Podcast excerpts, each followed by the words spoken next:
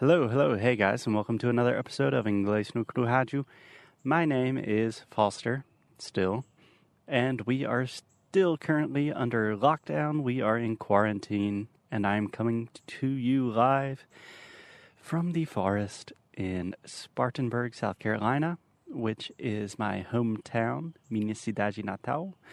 This is where I was born and raised. So I am just walking in the woods, um, getting some fresh air, stretching my legs, and I thought I would talk to you guys.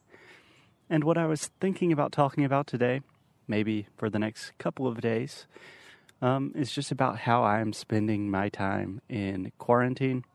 We've already done a few episodes about this. You should check them out. They are very fun.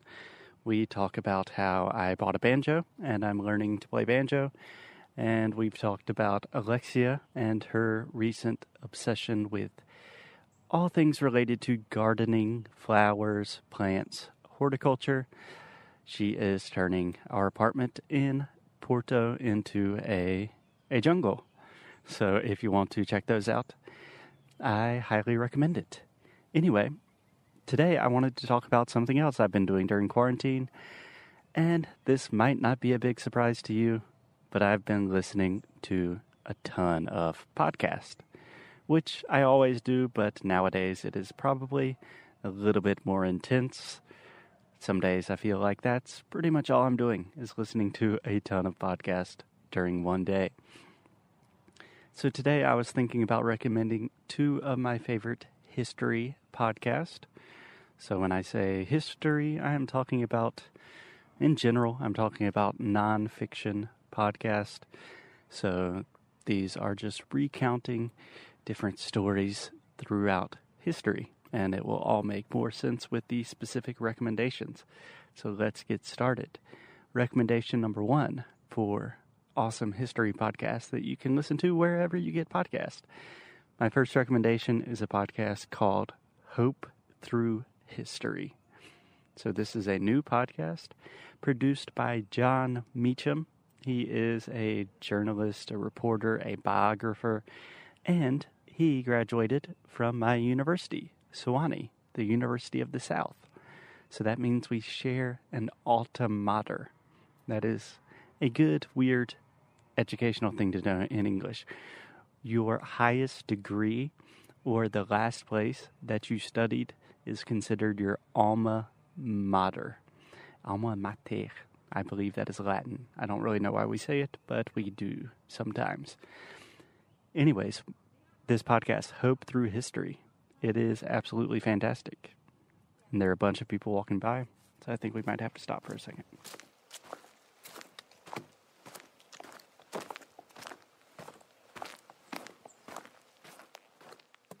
Okay, so let's stop for just a second so I can catch my breath and to think about pronunciation for just one second. So the word world. Então a palavra mundo. This is difficult because we have the R sound, er, were, were, and we also have that tricky RL combination that can be really difficult for Brazilians.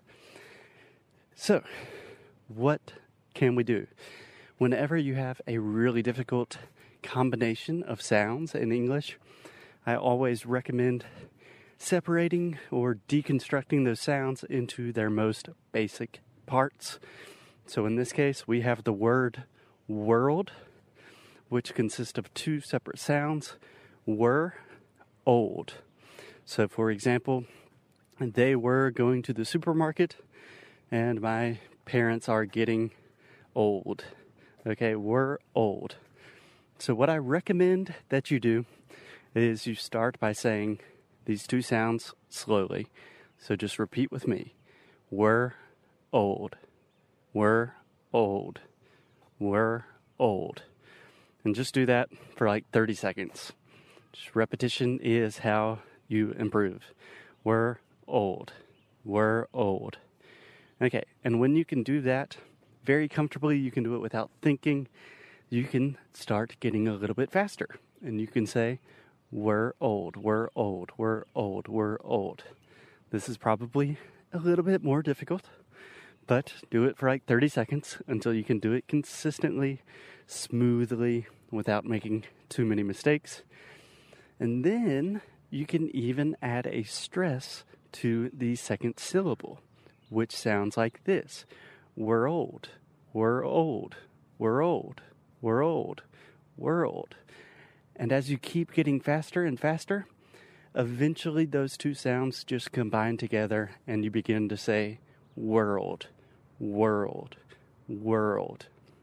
Okay, so just to review, start very slowly. We're old, we're old. Get a little bit faster. We're old, we're old, we're old, we're old, we're old, we're old. And then you can add a stress to the second syllable. We're old, we're old, we're old, world, world, world, world. And that just combines together and creates that beautiful RL sound in English. Okay, anyways, we are talking about a history podcast, which you can learn about FDR and the Great Depression. You can learn about Winston Churchill and World War II. World War II. Meu Deus. Um, and if you are Brazilian, if you are anything like Alexia, you are obsessed with Winston Churchill. I don't know if that's a Brazilian thing or if that's just Alexia and her dad, but Churchill is fascinating. Check him out. He also has an episode about the polio epidemic, which I knew very little about, but unfortunately is a super relevant topic in the current situation. And then today he has an episode about JFK, John F. Kennedy. A lot of presidents, a lot of American presidents have acronyms FDR, JFK, LBJ. That's a good thing to study we did an episode on acronyms in English. I believe it was episode 45, but I'm not certain. Anyway, today they just dropped an episode about JFK and the Cuban Missile Crisis, and that's what I'm listening to right now. Okay, guys, so I am talking a lot, so I think I'm going to stop for now. But if you are at home and you are kind of missing an academic feeling, you miss studying, you miss being in the classroom or just that feeling of learning. Learning feels good. If you miss that and you want to brush up on some American history, I recommend checking out the podcast Hope Through History by Jon Meacham. Okay, I will talk to you guys soon.